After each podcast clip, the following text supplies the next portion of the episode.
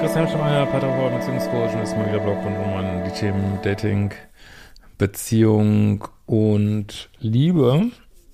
Und ähm, ja, wir haben jetzt hier das äh, schöne Thema. Ja, ich schreibe es mal oben drüber. Ich gehe einfach mal rein. Und äh, ja, gibt einen neuen Resilienzkurs bei mir. Schaut mal auf meine Arbeit auf liebeschiff.de und nächsten Monat gibt's, glaube ich, wieder Selbstliebe-Challenge Advanced am 1. April und die Wohlfühl-Challenge. Passt auch sehr gut zum Resilienzkurs übrigens. Lieber Christian, vielen Dank für deine wertvolle Arbeit. Vielleicht habe ich hiermit die Chance, dass du mein Anliegen in eins deiner Videos erörtern könntest. Äh, ich bin in den 40ern und war in einer kurzen, intensiven, aber äußerst toxischen Beziehung. Hier war ich der Pluspol. In meiner langjährigen Ehe davor war ich jedoch im Minus. Ich kenne also beide Seiten.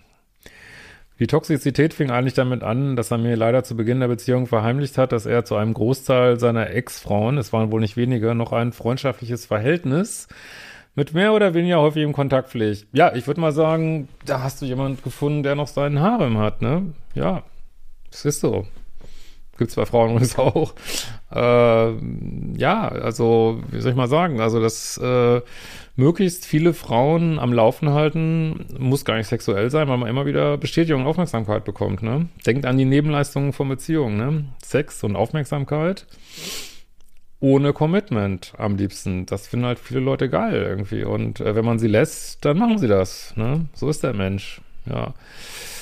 Äh, jetzt ist natürlich eine schwierige Sache. Jetzt kann natürlich wieder jemand herkommen, kann sagen, Freundschaften sind doch was Gutes. Und ja, in einer idealen Welt, in einer 5D-Welt, äh, wären wir bestimmt, wenn wir die hätten, würden wir alle befreundet sein und alles wäre total easy und locker. Aber da sind wir nicht, ne? Da sind wir nicht. Und äh, das heißt, wir brauchen Regeln, Strukturen. Und wir wollen natürlich auch nicht äh, verarscht werden, so, ne? Ich meine, klar, wenn jetzt jemand Aline hat auch äh, männliche Freunde, äh, einen vor allen Dingen und ja, das ist alles, weiß man einfach, dass das läuft, das ist alles offen, wir können uns zu dritt treffen und ich weiß nicht was.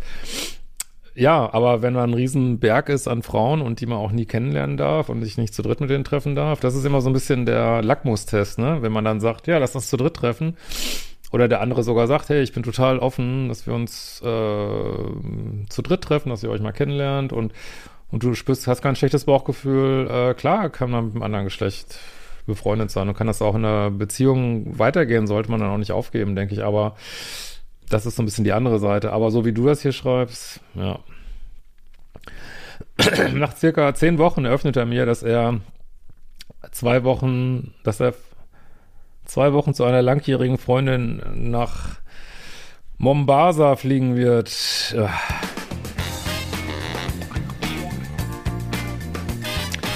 Ja, die werden bestimmt nur Halma gespielt haben, bin ich mir ganz sicher. Halma.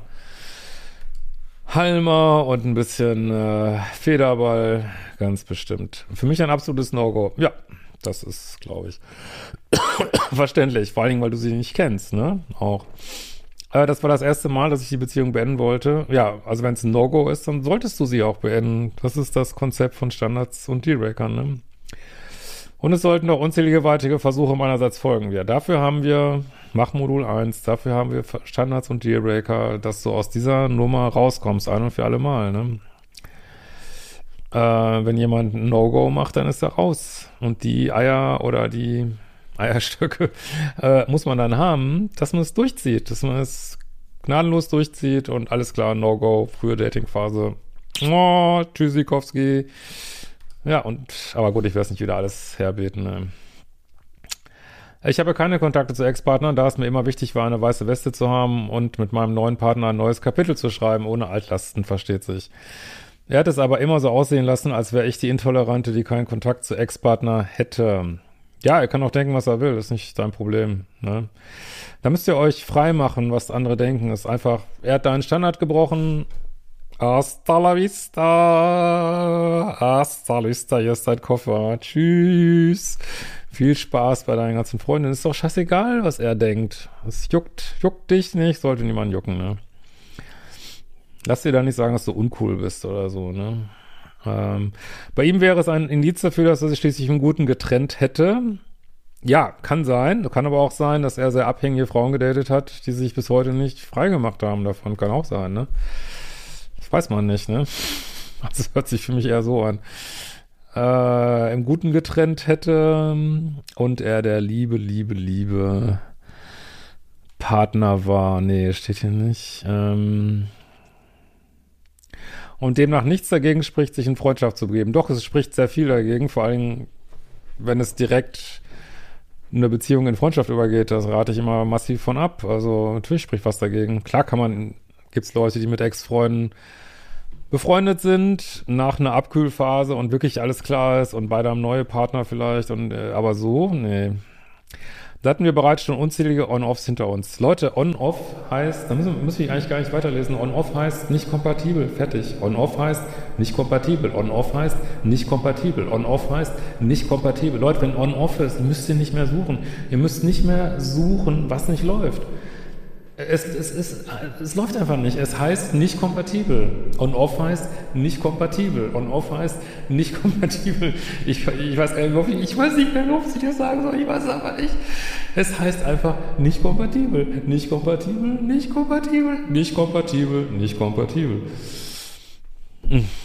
Äh, er hat mir jedes Mal das Herz rausgerissen, so schmerzhaft war es für mich. Er bot mir oft an, eine Beziehungspause einzulegen, um mal wieder runterzukommen. Als ich ja, das hört sich richtig gesund an. Als ich dem dann irgendwann zustimmte, erfuhr ich dann später, dass er diese Auszeit nicht ungenutzt ließ und begann eine Affäre mit einer anderen, Frau. Leute, da müssen wir, echt, sorry, das ist, muss man gar nichts zu sagen. Das ist einfach eine Rotz, Drecks, toxische Beziehung und fertig. Abhaken, next. Menschen sind, wie sie sind, haben ihre Gründe, ist nicht sein Problem, äh, fertig. Äh, damit hat er auch das Ende unserer toxischen Beziehung besiegelt. Für mich gab es danach kein Zurück mehr, da das Vertrauen endgültig zerstört war. Er meinte noch, er soll mit ihm dann gar nicht mehr reden. Dann blocken, fertig. Für ihn wäre es eine selbsterfüllende Prophezeiung, da ich ihm von vornherein nicht vertraut hätte. Ja, aber mit Recht. Sorry, mit Recht. Typische Schuldumkehr. In meinen Augen, ja. Meine Frage an dich ist nun, ist es normal? Nein muss ich gar nicht weiterlesen. Ich habe mich immer gefragt, warum er nicht mit den Frauen zusammengeblieben ist, wenn sie doch so gut verstehen. Ja, warum wohl? Weil er ständig. Warum wohl? Warum willst du nicht mit ihm zusammen sein? ähm, wie siehst du, also ich bin auch sicher, dass die zum größten Teil gar nicht voneinander wissen. Ne? Äh, wie siehst du das, Christian? Ja, habe ich gesagt. Ich meine, du sprichst ja ständig von Dreiecken, aber wie ist das mit Freundschaften? Das sind Dreiecke hier. Ja. Alles klar, mehr muss man gar nicht sagen. In diesem Sinne, wir sehen uns bald wieder. Ciao.